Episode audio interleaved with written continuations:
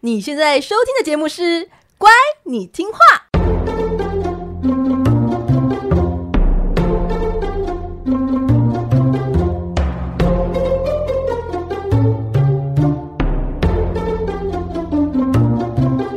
每集介绍一则故事加一幅名画，从故事的关键找出欣赏艺术的线索。只要听懂故事，就能够看懂名画。现在跟着我们一起乖乖听画。大家好，我是葵花子。嗨，我是佩金。欢迎收听《乖，你听话》，每集介绍一则故事加一幅名画，希望你听懂故事就能够看懂名画。哎，不好意思哈，这位葵花子，请问今天录音你的样貌是发生什么事？怎么有一点苍老跟有点枯萎感呢？就是。就是最近处于一种相当崩溃的赶稿状况。对啊，你现在给我夹个鲨鱼夹，你是没有想要认真面对我，是不是？也太随便了吧！就是最近我们乖你听话的下一本新书又快要出版了，然后呢，就是我最近就正在进行最后一次校对。那我不得不说，就是校对可能是我有生以来最讨厌的工作之一哦。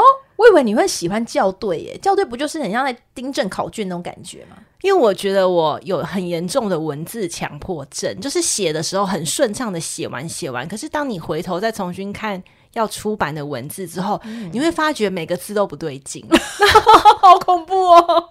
怎么都是你自己写的呢？还不对劲？然后你就很想要修改，然后明明没有错字，可是你就会觉得这个要调一下，那个要调一下，然后这个我想要少一点，那个我想要多一点，然后就会变得很痛苦。然后呢，当你读行读完那行字之后，你明明就。觉得没有什么需要改，但是你就心里又会过不去，然后你又会再回头再去重新看一次，导致于这个进度就会严重的落后。那我其实我原本应该要前两天就要交最后一次的校对了，但其实我就是还没有完成，导致于我现在就是处于一种非常焦虑的状况，很怕会耽误到下一本书的出版进度。我想焦虑的应该是那个编辑吧，他想说这人到底要不要交啊？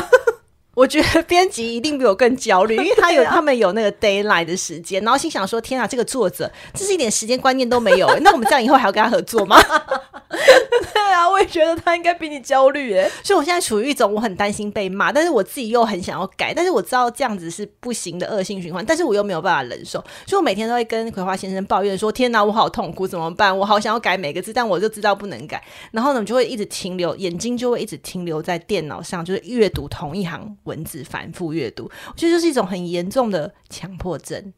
就是很难解决，就是一种心理障碍，一个魔障、欸。哎、欸、可是你上一本书也是这样子的情况吗？上一本书其实也是，所以当有人告诉我说：“哎、欸，你的书啊有错一个字、啊。”因为我内心很崩溃、欸，我心想说：“我都看成这样子，还有错字，那我到底在付出什么，努力什么？”就是一个。全身冒汗的状况，所以这本书我就会更紧张。我想说，那这本书就是一个错字都不要有。哎、欸，不好意思，上一本书真的有错字吗？真的有一个错字，但我不会告诉大家是哪一个字。呃、真的哦，真的没看到哎，好想知道，是那个人是密你跟你说，哎、欸，有错字这样子吗？没有，那个人他就是我去他家，然后他就拿那个那本书告诉我，他就说这一页的这一行的这个字。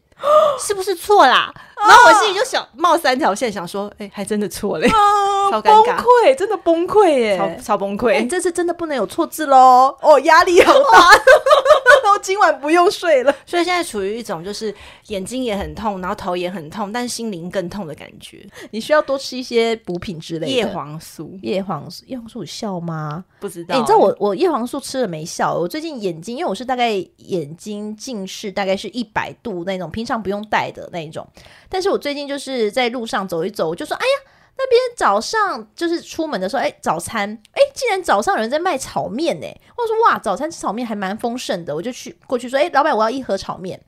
他就说，小姐，我是卖纱窗，哎，纱窗，对，我纱窗，他写一个纱窗，那我就看成炒面，然后他说，他就是说，小姐，我卖纱窗，哎，修纱窗，哎。然后我就说啊，对不起，你这是真实故事吗？真实故事，就最近发生的事情，就真的一，一一大早，想说怎么会有卖炒面呐、啊？真的，我就想说，我眼睛到底怎么了？是不是度数加深？因为每天看电脑，度数加深。然后最近耳朵好像也不是很好，就是人家问我说，哎，你要不要舞狮舞狮啊？我说哈，舞龙舞狮。他说吐司，然后我就说吐司。最近耳朵怎么办呢、啊？这眼睛跟耳朵不行哎，都老化的象征。对啊，希望你不要走到我这一步。没有，我相信我只要把这个稿子平安的送出去之后，大家就会解脱了。好，希望可以再看到非常就是靓丽的你。对对对，那也请大家就是期待下一本新书，就是即将上市这样子。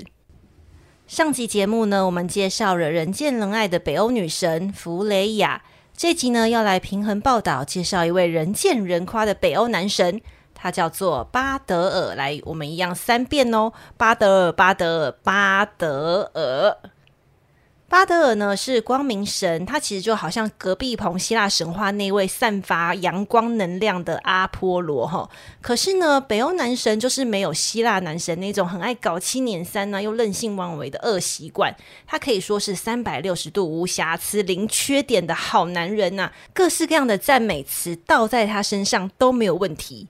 可是，请注意哦，毕竟这一棚是北欧神话，就是世界注定会毁灭，那众神也不是永生不朽。诸神的黄昏呐、第一个预兆正是来自于最受人爱戴的巴德尔。巴德尔的父亲呢是主神奥丁，那他的母亲是神后弗利嘉。他贵为阿萨神族皇子的他，在阿斯加王国有一座专属的光明宫。那一座圣洁的宫殿不染一丝的污秽，世界上再也没有比这更美丽的建筑物了。除此之外呢，它还有一艘大船，同样也是世界上最巨大的船只。简单来说，它就是一位拥有高级豪宅外加奢华游轮的权贵二代。好棒哦，好棒哦！而且还是你知道超级完美的男人。巴德尔呢，虽然含着金汤匙出生哦，但让人喜欢他的真正原因不是这些肤浅的物质享乐哦，而是 不是吗？我以为是哎、欸，我觉得很棒啊，对啊。嗯、但是呢，他真正吸引人的地方是在于他光明神的神职。所谓的光明呢，不是只说他是掌管太阳的太阳神。而是指说呢，它是宇宙正能量的集合体，各式各样的形容词嘛，像是光明磊落啊、善良体贴、慷慨大方、正直勇敢。我们以下省略一百个形容词，嗯、还有财富自由吗？啊，财富自由也有哦，都可以套在他身上。它就像一碗又浓又香的心灵鸡汤，让所有与他相处的人都感到非常的幸福又喜悦。哦，他会把那个光也会，就是你知道照射在其他人身上吗？对，就是如果你就心灵觉得很空虚又很黑暗的话，嗯、就去找巴德，他会给你开导的一些正能量，好棒哦，好棒！所以他就是光明神，嗯、所以这就是大家非常喜欢他的原因。嗯、可惜有这样一位优质的男神，他一生最有名的故事却笼罩着死亡的阴影。故事是这样子的：最近几天的夜晚呢，巴德尔总是被噩梦给惊醒，那梦中显现他即将大祸临头的恶兆，令他惊醒之后胆战惊心。我们都知道，梦境有时候会隐含着预言，因此呢，巴德尔和阿萨众神来讨论这个噩梦代表的含义。他的爸爸，也就是奥丁，不啰嗦，立刻骑上他的八足马。八足马就是那一只有八条腿的那一只马，吼、那条八足马呢，它可以通往冥界。于是奥丁就去找冥界的女王，也就是死亡女神赫尔来一探究竟。当奥丁抵达这座充满冰冷迷雾的冥界之后，却非常惊讶地发现：哎，怎么一向黑暗又阴森的冥界殿堂，却布置得金碧辉煌啊？好像仿佛要举行一场盛大的宴会。那机警的奥丁就见这个气氛不太对劲，就明察暗访了一番。发现，哎呀，糟糕了！原来啊，死亡女神是为了要迎接她的儿子，也就是光明神巴尔德的到来，正在兴高采烈的准备办 party 啦。哎，所以死亡女神已经预感知到说有人有贵客要来了。对，哎呦，所以她就先准备好这个 party，也也是。蛮有，你知道未卜先知了，是不是？他应该就是很兴高采烈吧，想说啊，人间最好的、最美好的，就要来到我这个地方了耶！那就代表世界上即将要面临到毁灭了，我好高兴哦！哎，可是那这个噩梦是不是就是死亡女生拖过去的？也有可能，它是一个预兆哦。奥丁他就悲伤的返回到他的王国阿斯加，将他在冥界的所见所闻告诉了众神。那做妈妈的神后弗利加，她就非常的焦虑啊！为了要拯救她心爱的儿子巴德，她走遍了世界每一处角落，恳求世界上每一个个体，从没有生命的烈火和寒冰，到有生命的毒蛇到猛兽，她要所有的人都发誓，所有的物品都发誓哦，绝对不要伤害光明神巴德。嗯，那连灰尘也跟他就是说嘛，灰尘应该也有吧？那灰尘也叫做哎、欸，不准伤害我儿子哦。灰尘要怎么伤害儿子？可能就是你知道，就让他呼呼吸道 呼吸道感染。对对对。好啦，那现在世间万物都已经发誓了，那众神就想要测试看这个誓言哈是否真的有效。于是呢，大家让巴德尔站在众神集会的广场中央，然后大家就开始试探性的向他投掷一些棍棒啊、一些石头这样子。可是很神奇的是哦，巴德尔的身体周遭仿佛有一层透明的防护罩，当这些东西快要碰到他的身体的时候，全部都自动弹开了。这时候啊，众神放心的开怀大笑了，并且呢，把这当成是一场游戏，纷纷笑闹着向他投掷更多的、更危险、更尖锐的武器。那不管是什么物品呢，都没有办法伤害这一位刀枪不入的光明神。诡计之神洛基，他总是见不得别人好。他在旁边冷冷的看到这个太平绅士啊，就很想要恶作剧一下。狡猾的洛基呢，他变身成老婆婆去探问弗利嘉。他询问弗利嘉说：“哎，你说的万物呢，是真的都发誓不会伤害巴德尔吗？”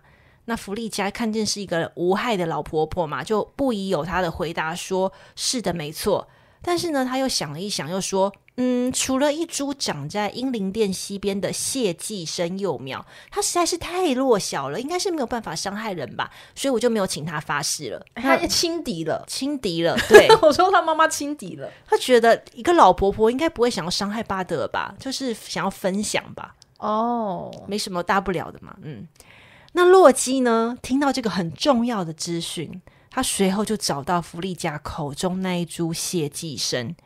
他将这个谢寄生的树苗连根拔起，然后把它加工制造成一根毛，然后带到了众神正在跟巴德尔正在嬉戏的那个广场上。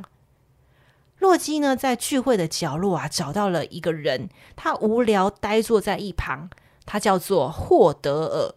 霍德尔呢，是巴德尔的亲兄弟，你看他们连名字都非常的像哈，一个叫做巴德尔，一个叫做霍德尔。霍德尔呢，因为双眼失明的关系，没有办法加入众神的新游戏，只能当个边缘人，被冷落在一旁。好可怜哦！对，他就是失明是天生的，他就是看不到这样子。他、哦、还要在那种那么热闹的聚聚会之中，然后只能默默坐在旁边。而且我觉得他心里一定很难过，因为他哥哥是一个受人爱戴的神，但他现在就是连眼睛都看不到，也没办法加入这个游戏，然后整个像透明人一样。对，好可怜哦。那洛基呢，就故意怂恿这个盲眼神。霍德尔来加入这个游戏，然后表示说：“哎，我会帮你指出你哥哥的位置。”同时呢，他就把这一把自制的谢寄生长矛递到了霍德尔的手中，然后还不忘在他耳边再补了句说：“丢出去吧，向你哥哥巴德证明他是世界无敌的。”于是呢，霍德尔就在洛基的指引之下，把这一柄长矛向巴德笔直的扔出去了。一瞬间，原本哄堂大笑的宴会突然安静了下来。谁都没有想到巴德会突然倒在地上，心上还插着一根长矛。巴德就这么当场倒地死亡了。他就像噩梦预言一样难逃一死。那众神也因为恐惧和痛苦而颤抖着，尤其是奥丁啊，他是智慧之神，又是他的爸爸。他知道啊，这个光明神一死，就代表诸神黄昏的第一个预兆，等于是说，哈，离众神的死期还有宇宙的崩塌又更推进一步了。那有有时候就会觉得说，妈妈还真的是比较罩得住，就是当他遇到了这个状况，就是他会先率先的冷静下来，想办法处理一切的事情。于是呢，神后弗利加他就向众神表示说，他愿意奉献一切来挽回巴德。他就向在场的各位询问说，谁愿意前往冥界来向死亡女神赫尔交涉？奥丁呢，有一位默默无闻的儿子，叫做赫尔墨德。赫尔墨德呢，主动接下抢救兄弟的任务，因此在奥丁的指示之下，他就骑着这个八足马又飞到了冥界去。众神哀伤的为巴德尔准备一场盛大的船葬。他们在巴德尔的那一艘专属大船上放置了很多很多的柴堆，然后把他的尸体抬上这个柴堆上。那巴德尔的妻子呢？她非常的难过，然后她没有办法忍受眼前这种令人心碎的场景，竟然当场也就跟着心碎死亡了啊！哦，原来巴德尔有妻子哦，对，他有个老婆啊、哦，那么完美的人竟然已经结婚了，什么是不是？我没有想到哎，他说他有个妻子，那他有一个完美的家庭这样子。嗯、那他的老婆就是因为看到啊，我的完美丈夫没想到居然死掉，然后他也很难过，嗯、他也当场跟着就是心痛而死。那众神就看到此景，哇，这对夫妻这么的恩爱，就不生唏嘘啊，就把这个夫妻俩的遗体合放在大船上这个火葬堆上面。九大世界的各个种族，像是神明啊、巨人、精灵、矮人、女武神，全部都参加了这一场丧礼。他们站在一起哀悼，然后看着燃烧的大船渐渐的消失在海洋上。哎，不过我有我读到这边的时候有一个疑问，就是说，哎，那如果他尸体都已经烧掉了，那他这个灵魂回来之后要去哪里啊？你有想过这个问题吗？对啊，我刚刚想说，为什么他们不是已经有要请儿子去，你知道去冥界了吗？怎么这一派的人马上把它烧掉啊？我这读的时候也觉得蛮奇怪，他想说是不是北欧神话的一些对于生死观还有复活的一些不一样的想法？因为像是。埃及啊，或是很多的文化中，好像会觉得保留尸体，嗯、然后魂魄会重新再回来嘛。嗯、但北欧神话好像不是这一套，他们好像会觉得说，呃，死掉的身体就去了，然后灵魂回来之后，会再以一个崭新的身体再出现。哦，我刚以为只是他们没有交接好，就是没有对接好，说，哎，他不知道他去冥界，只知道挽救一切，而没有这这边的人已经把尸体烧掉了，应该是不会犯下这么愚蠢错误。所以我就在想说，是不是他们对于就是呃肉体跟跟灵魂有不一样子，这样子，肉灵分离哦，分离这样子，嗯，对，所以在这个同时呢，大家应该还没有忘记那位赫尔墨德吧？那身负重任的赫尔墨德，那赫尔墨德他知道另外这一方已经把尸体烧掉吗？他可能知道 哦，好好。我说老老子那么辛苦，你知道，就骑着八足马到冥界，哎，另外一边已经把尸那个把那个躯体烧掉了。他们应该是有套好的啦，不然这个故事也有点愚蠢。对，这身负重任的赫尔墨德，他骑了九天九夜，穿越了越来越冰冷的黑暗，终于抵达了冥界。他在死亡女神的宝座旁边见到了巴德尔的灵魂。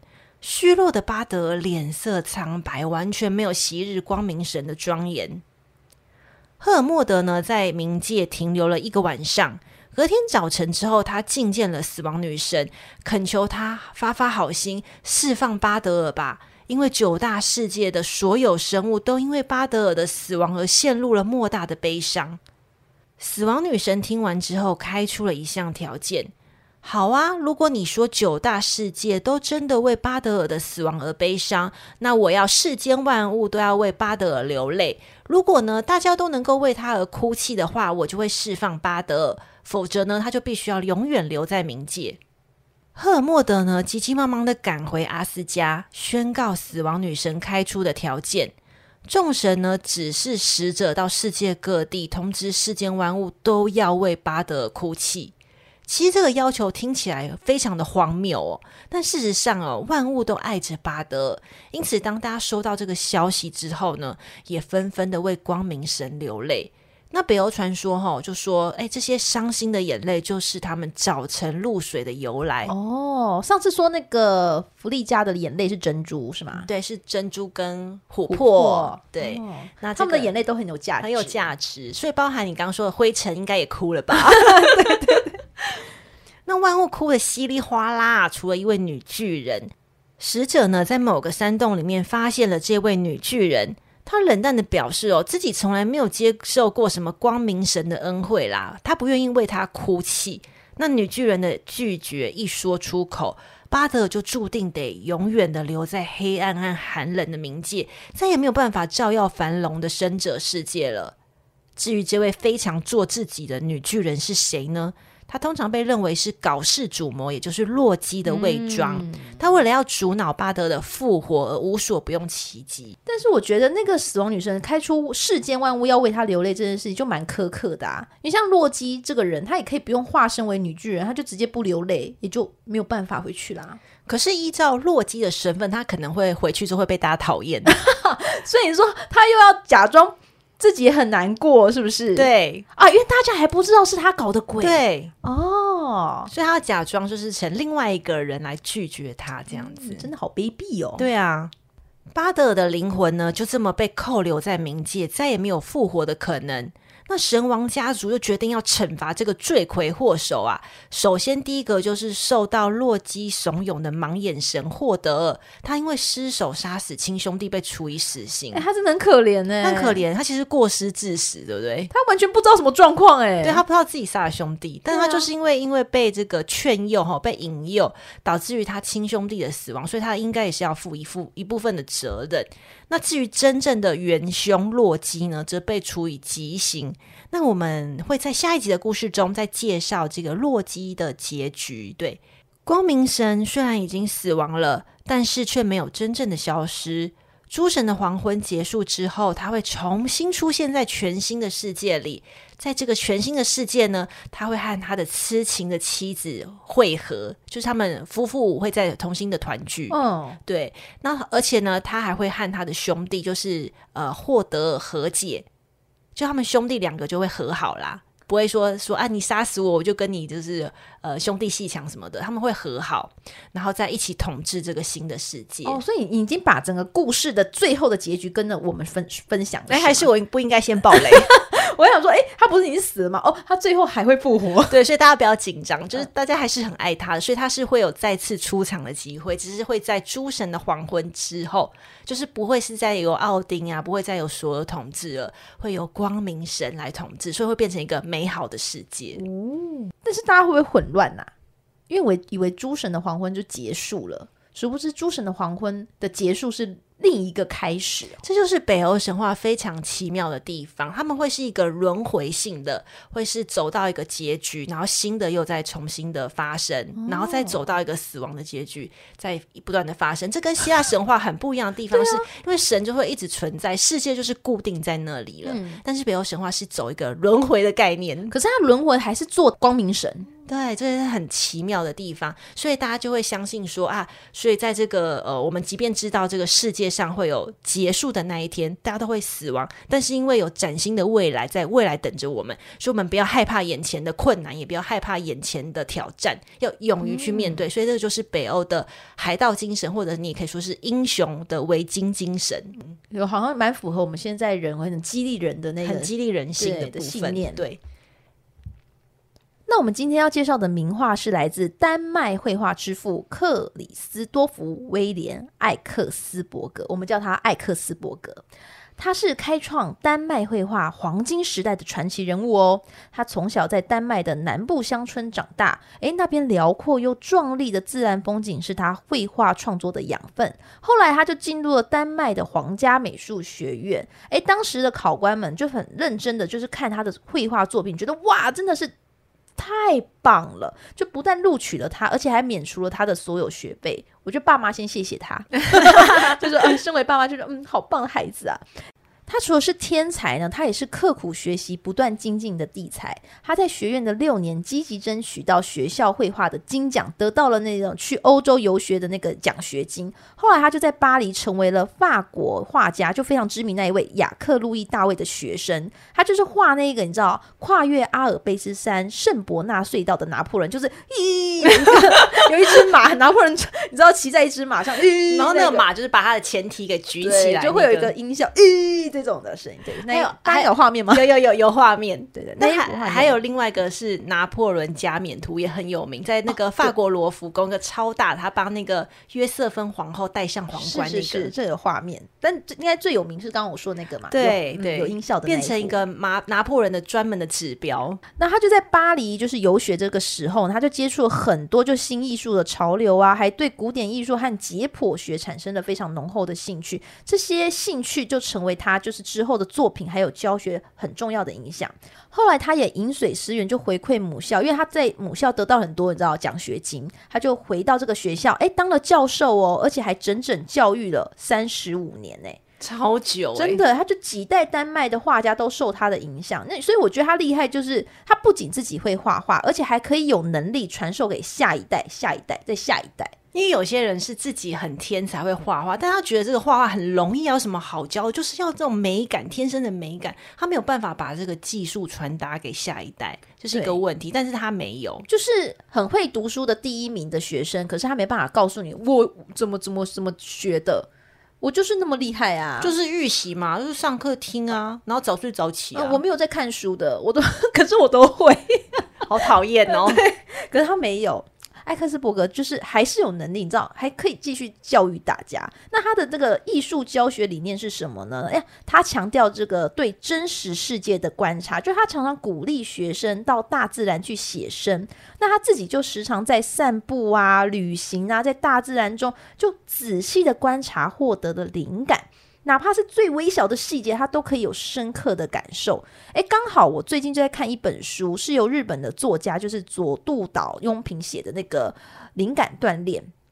他书中就有提到，就是观察力对于灵感的重要性。诶，作者就写说，因为人人人呐、都活在现在，但很少数人可以。真正看见，就是他没有观察力的人，就没有办法把过往的知识跟现在的见闻碰撞出美丽的火花。就是没有这一秒的火花，你就没有走向未来的灵感。你为什么最近在看这本书？因为我最近觉得我文思有点枯竭，要写的东西太多了，哎，就是工作太多的意思。所以我就最近就是很有意思的提醒自己，哎，放下手机，就是走路的时候多留心观察路人呐、啊、店家啊、装潢设计呀。就目前还在练习的阶段，那我不确定工作上。是没有有没有得到什么灵感啦？但目前就是在路上，就是巧遇到两位朋友，还多了很多一些限时特价的话，对，真的就看到哇，好多在特价哦啊，买一下好了。哎呀，真的是，所以观察真的是要选择有益的地方。因为书中就有说，就是像绘画鉴赏就非常适合练习观察力，因为当你把你想就是你看到的，还有就是感觉说出来的时候，脑袋就会在画作中就收集自己能说的资讯嘛。然后你再组织成语言就表达出来，这时候就是有很多这种，就是你讲出来的话，你可以反复去推敲假设，就是你渐渐的就不会只是看了一幅画，又很很模糊、很抽象。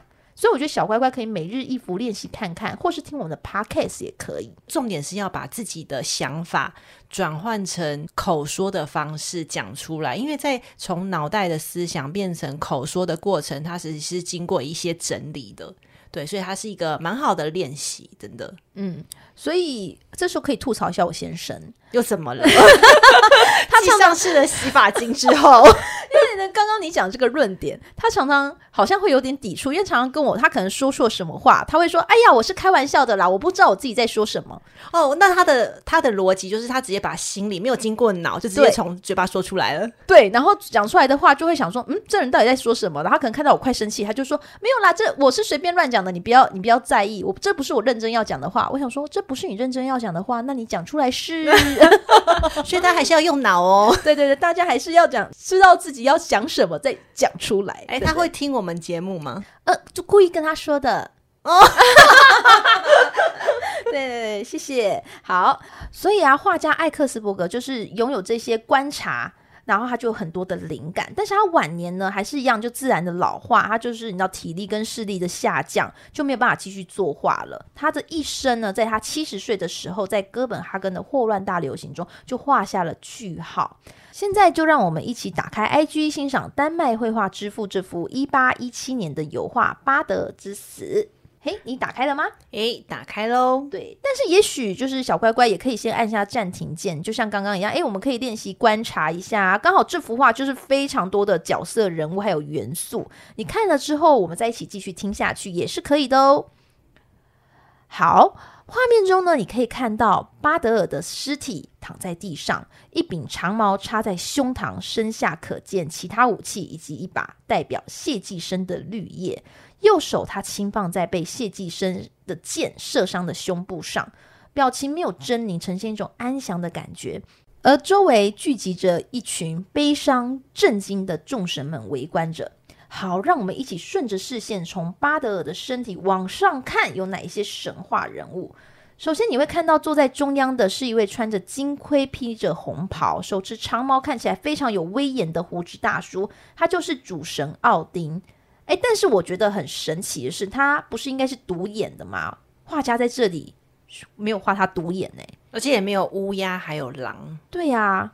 所以我们可以从他手上的那一根毛来判断，他手上那一根毛就是我们之前在奥丁的那一集有介绍过的冈格尼尔猫，就是它丢出去之后会自动去追踪猎物，而且精准命中率高达百分之百，就是堪比自动定位的高科技武器。所以，就是它虽然没有画出那个独眼，我觉得可能是考虑到它的威严感吧，嗯、就所以只保留这个长毛的部分。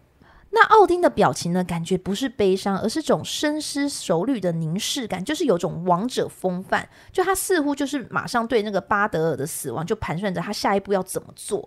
那坐在奥丁右手边的女士是他的老婆神后弗利嘉，她头戴后冠，右手握拳，就皱着眉瞪着他那儿子。霍德尔，他就想说，儿子真的是犯了什么大错，把我的儿子杀死了。这样，而且明明都是儿子，但是我觉得弗利嘉一定更爱他的光明神儿子。我觉得好像是肯定的，好可怜哦。那站在那个弗利嘉身后的少女是弗利嘉的那个贴身侍女弗拉，她的形象就是她会头戴那个就金色发带，手上就捧着就是装有那个宝物的宝盒，这是她的标配，这样子。那神后隔壁就是手拿花环就遮着眼睛的女神，就是爱神弗雷亚。因为我们是从她脖子就佩戴着那个专属的项链布里西加曼来觉得，哎，她就是弗雷亚。这条项链我们在上一集的呃弗雷亚的节目中有提过，就是它主要的辨识图像。这条项链呢，专属于美神。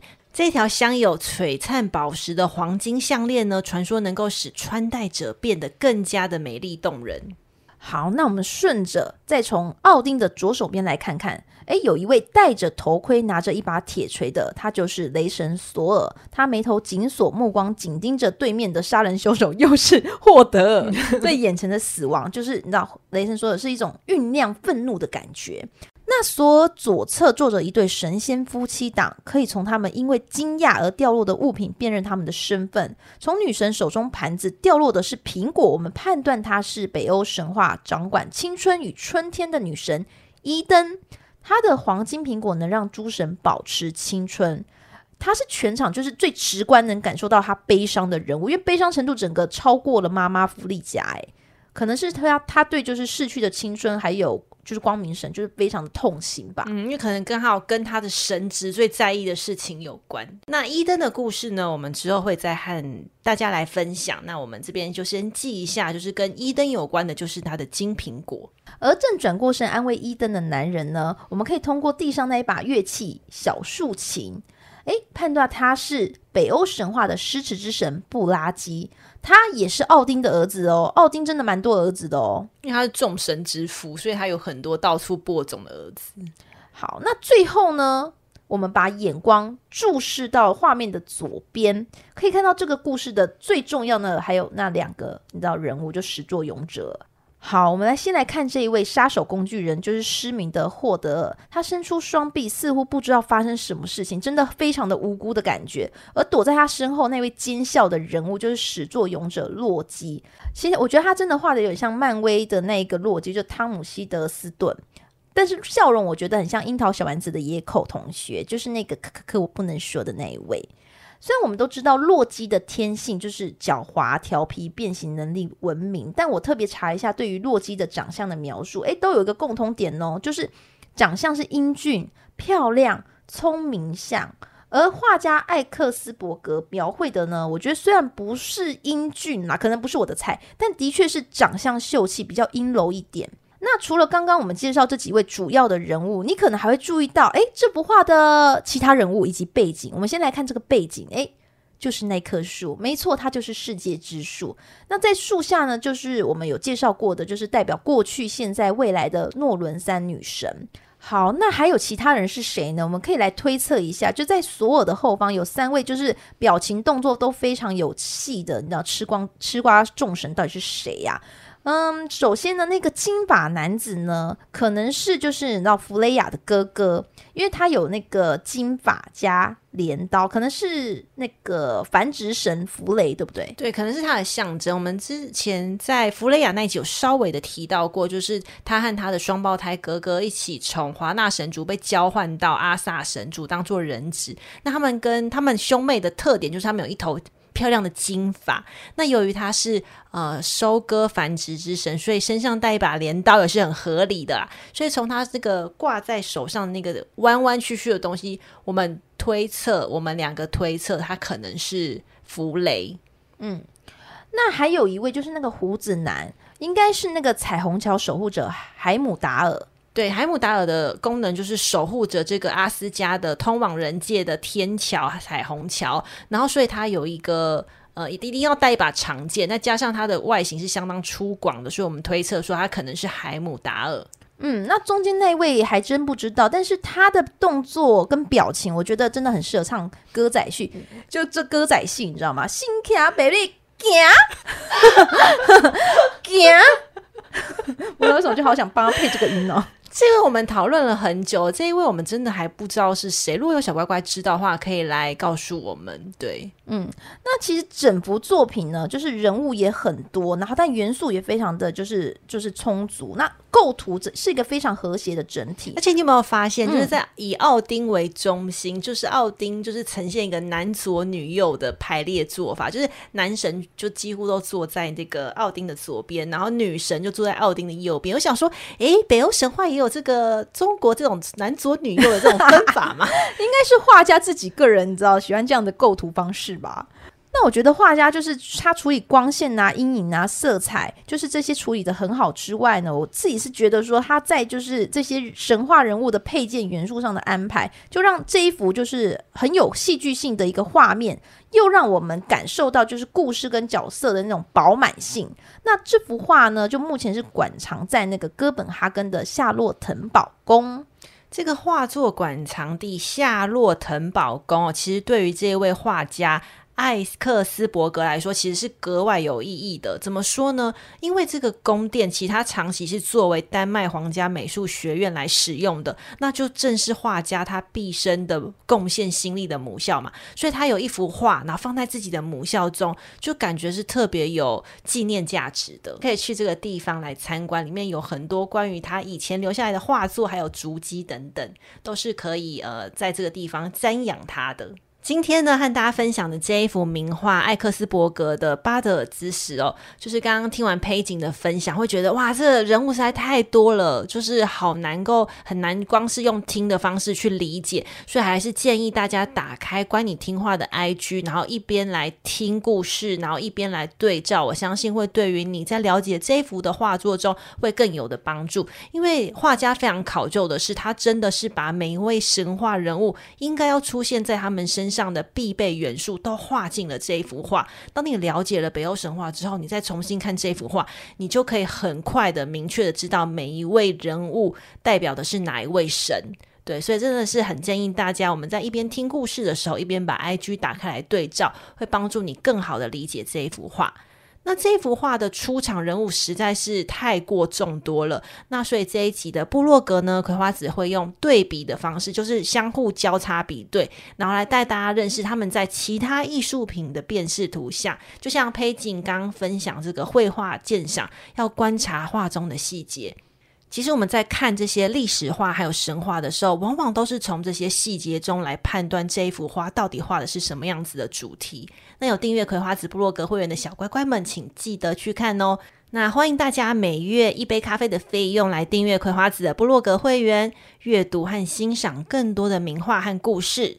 对啊，如果你喜欢我们分享的内容，就在 Apple Podcast、Spotify 帮我们节目按赞五颗星或赞助我们，帮助节目更稳定的经营运作哦。最近收到一个匿名的留言者，然后他说，呃，他想要抖内，但出现付款失败的状况。那你 怎么会出现这种状况呢？然后收到这个留言，我内心非常慌张，然后我立刻就去抖内了一下我们自己，然后测试一下，哎。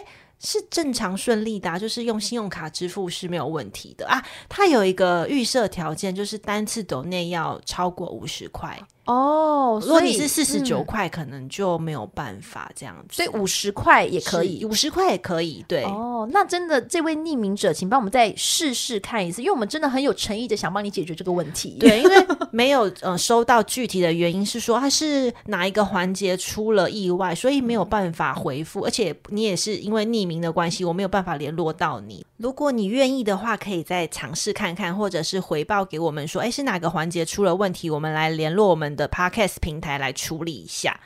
对，然后后来发现说，哎，其实我一直以为把大家的留言念出来，就是大家听到会觉得有点小开心。但后来发现其实不是这样子，就是我有收到一些留言是说，啊，他其实很喜欢节目，而且是长期支持，但是他因为很害羞，所以他不想要被念出名字。哦，还是因为我们把把人家的名字念得很糟，因为我们常常说 R A B 这种东西，真的是很抱歉。对，这是我们是有疏忽到了，因为我们自己就是觉得哇，可以跟听众朋友。没有互动，我们自己是觉得蛮开心，但是殊不知，就是有一些朋友们可能会觉得啊，很塞、很害羞这样子，觉得也是蛮可爱的。那这一点我们会多多注意，但还是欢迎大家就是尽量的在公开的，比如说呃，Apple Podcast 或 Spotify 或者是 IG 底下帮我们留言，就是呃，这样子我们会收到更多的鼓励吗？其实我觉得大家也可以就是把自己有一个化名也不错啊。如果他想要，他可以说他是小仙女啊。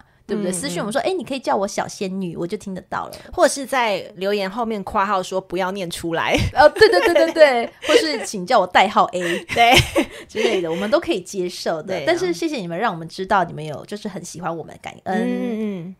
那一样，我们会把部落格会员订阅的方式、IG 和赞助连结资讯，以及这次 WK 周年庆的洗发精跟发妆水超优惠的网址，我们都会放在本集 Podcast 的资讯栏中哦。小乖乖们记得点开哦。对对对，那个发妆水还有洗发精的优惠期间，就是到八月三十一号就会结束了。那就是啊，非常感谢大家热烈支持，这样真的只剩两个礼拜了。如果还没有囤货的，或还没有就是点下去的，不要犹豫喽。那分享给你身边同样对听故事或艺术有兴趣的亲朋好友们，这个频道是乖，你听话。那我们下集见喽，拜拜拜拜。